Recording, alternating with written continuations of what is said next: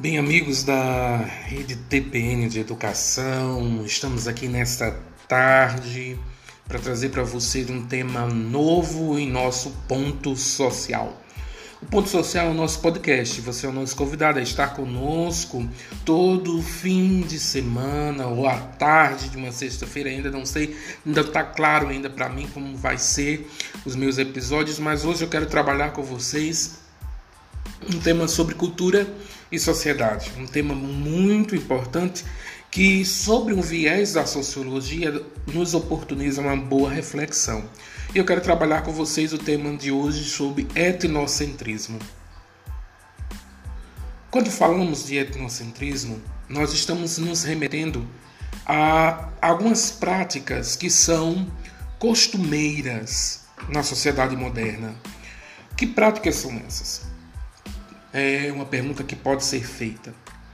A prática de rejeitar algumas práticas é, desenvolvidas, realizadas por alguns indivíduos ou, ou até mesmo grupos, diferentes de algumas práticas é, de determinados grupos considerados dominantes. Isso tem sido uma constante em todo mundo e a gente percebe muito isso. As ciências sociais, quando focam nesse ponto, eles trazem uma perspectiva é interessante, nos fazem refletir sobre isso. Eles caracterizam ou rotulam, vou usar essa expressão porque a gente vai usar muito essa, esse, essa expressão na, nesse, nesse nosso podcast. As, as ciências sociais elas utilizam muito é, dessa denominação que é etnocentrismo. Quando a gente olha para uma definição de etnocentrismo, nós estamos falando da visão do mundo característica de quem considera sua cultura superior, certo, a de determinados grupos ou de determinados indivíduos.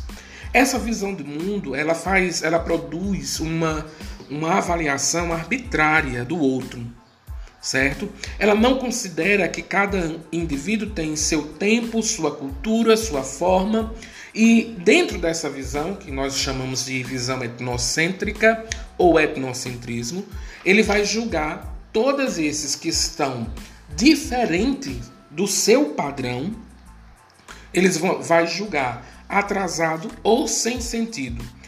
Atrasado de que forma? Aquele povo é diferente do meu, aquele grupo é diferente, não merece respeito, não merece isso, não merece aquilo.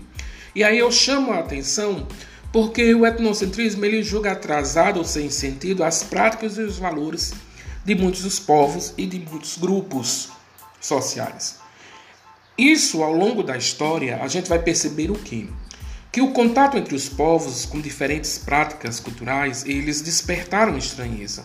Foi assim na colonização, foi assim no, no imperialismo, não tem sido diferente no contato de povos é, de culturas diferentes agora na nossa era, por quê?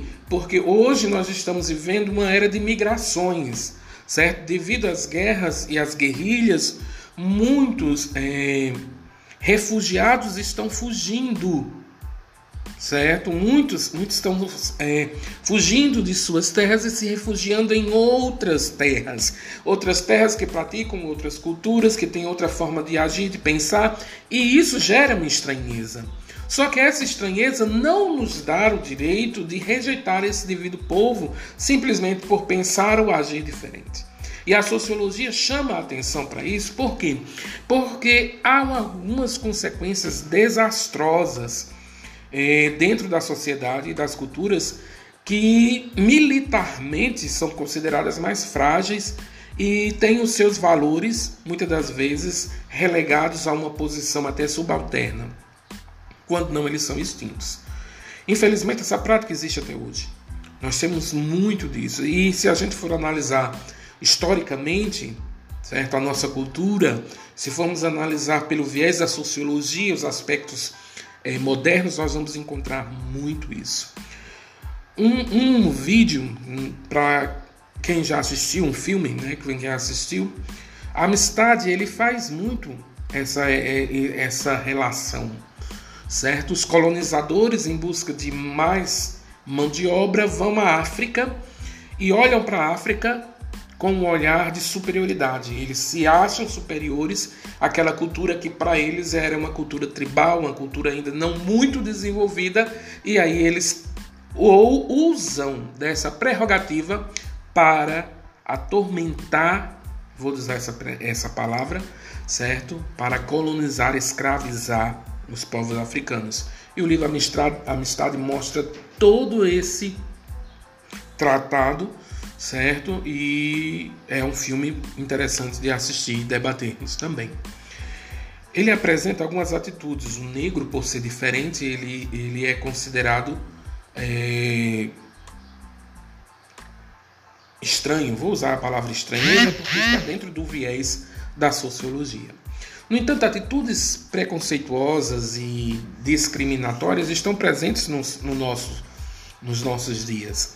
O machismo, a homofobia, a xenofobia, que é um atual, junto com o, a homofobia, são expressões preconceituosas e discriminatórias, que se derivam dessa visão etnocêntrica de que ela continua a crescer. Essas atitudes elas continuam a crescer nos nossos dias. Apesar de muitos combates, e aí a gente tem um conjunto de leis já, nós temos a PL 122, nós temos o, o, os direitos humanos, nós temos vários sistemas sendo criados para combater essas atitudes. No entanto, elas ainda existem no nosso dia a dia. E uma coisa que mais chama a nossa atenção, amigos do podcast, é que mesmo a sociedade civil e o sistema judiciário criando todo um sistema para combater, nós ainda percebemos duas formas bem presentes no mundo de hoje desse olhar etnocêntrico, muito presente, mesmo a gente percebendo que em meio a essa diversidade cultural ainda tem espaço para duas grandes formas de etnocentrismo etnocentrismo, duas formas de etnocentrismo. O primeiro é o preconceito.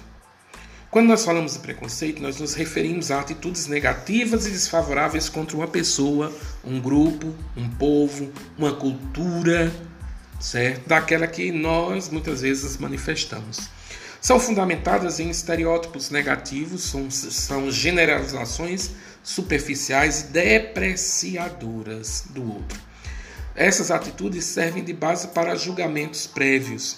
É aquela coisa que nós muito utilizamos hoje. Vou usar a fala do, homo, do, do da homofobia: meninos vestem azul e, e meninas vestem rosa, meninos brincam de carrinho, meninas brincam de boneca. Esses são estereótipos que foram criados. São padrões estabelecidos pelo senso comum e baseados justamente na ausência de qualquer conhecimento sobre o assunto em geral.